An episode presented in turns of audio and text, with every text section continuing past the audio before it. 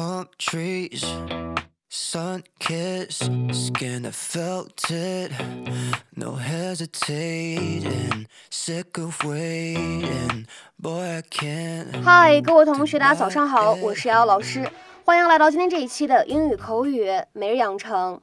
在今天节目当中呢，我们来学习非常简短的一句话，它呢来自于《摩登家庭》的第二季第二十集，《Modern Family》Season Two Episode Twenty。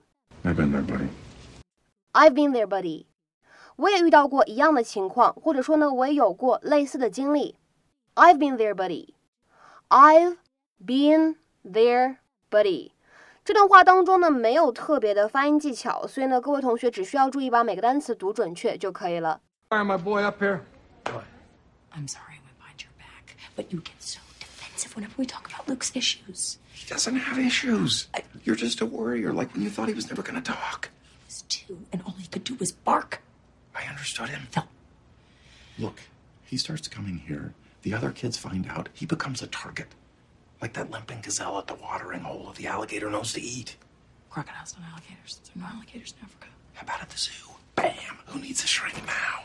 Mr. and Mrs. Dunphy. Yes. Hi. Luke, I'm going to talk to your mom and dad for a minute, okay? Okay. She's like the best doctor ever.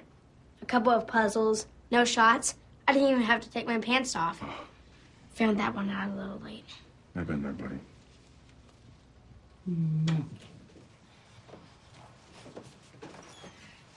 Well, Luke's a terrific kid. Uh, I have a few thoughts, but honestly, I don't see anything that's cause for alarm. Awesome. Thanks so much for your time. We, we would love to hear your thoughts. Well, he's a bright and curious boy, but he, he gets distracted. Mm-hmm. I see it all the time with above average kids. Mm-hmm. Phil, honey, I want you hear this. Mm-hmm. They're a little overstimulated because uh, there's so many things they're interested in. They never seem to focus. makes me crazy. Too crazy. Well, they usually do outgrow it. what if they don't? You will. Well, there's there's medication, but why don't we cross that bridge if we come to it? Is there any way to avoid that bridge altogether? You know, maybe there's diet or or focusing exercises or something. What exactly are you worried about? They're comfortable. I'm worried he's turning into you, Phil. I knew the minute I opened my mouth that I was in the wrong, but honestly, sometimes I wonder about him. Hey, Mom, check it out.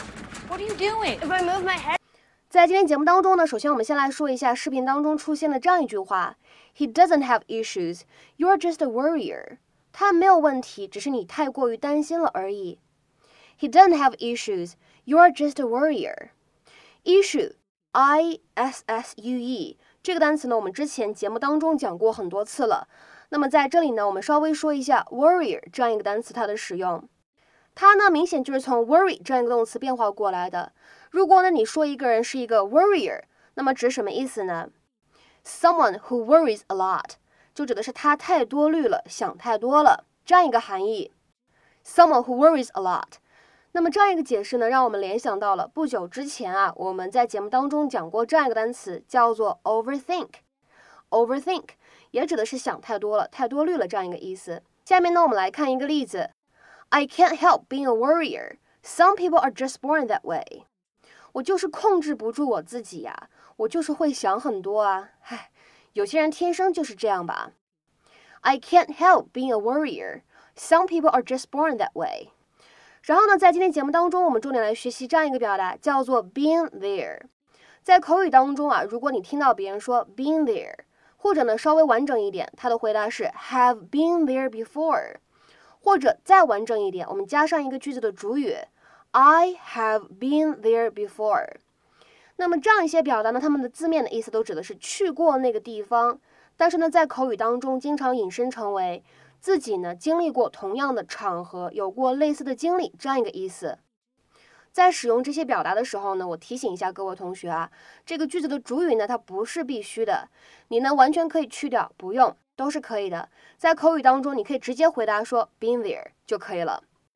我们来看一下这样一些短语，它们的英文释义：know all about a situation because you have experienced it，或者呢 have done or experienced something before。下面呢，我们来举几个例子啊。第一个呢是一个对话。那么首先第一个人他说：“I got a parking ticket outside our office building this afternoon。” 第二个人回答说，呃，been there。我今天下午呢把车停在办公楼的外面，结果呢被开了罚单。哈，我之前也干过这事儿。I got a parking ticket outside our office building this afternoon. 哈，been there。再比如说，看第二个例子，Don't worry so much about failing a test. We've all been there. 别太担心考试不及格这件事情，谁还没有挂过几次科啊？Don't worry so much about failing a test. We've all been there. 再比如说，下面呢来看一下这样一个例子，这里呢依旧是一个对话，It's a conversation between John and Jane。首先呢，John 他说，Wow, those phone calls really wear me out。Jane 回答说，I know what you mean. I've been there. 打那么多通电话，真的是要把我累死了。 嗯，确实是，我也干过。Wow, those phone calls really wear me out. I know what you mean. I've been there. 再比如说，我们来看一下最后一个例子，是 Sue 和 Bob 之间的一段对话。Sue 她说，These employment interviews are very tiring。Bob 回答说，I know it, I've been there。这些工作面试真累人啊！是啊，是啊，我也经历过，或者说是啊，我也面试过。These employment interviews are very tiring. I know it, I've been there。今天的话呢，请各位同学尝试翻译下面这样一段对话，并留言在文章的留言区。第一个人他说这些会议也太无聊了。第二个人回复说：“是啊，你说的一点没错，我也参加过。这些会议也太无聊了。是啊，你说的一点没错，我也参加过。那么这样一段对话应该如何使用我们刚才讲过的短语来造句呢？期待各位同学的踊跃发言。我们今天节目呢就先讲到这里拜拜。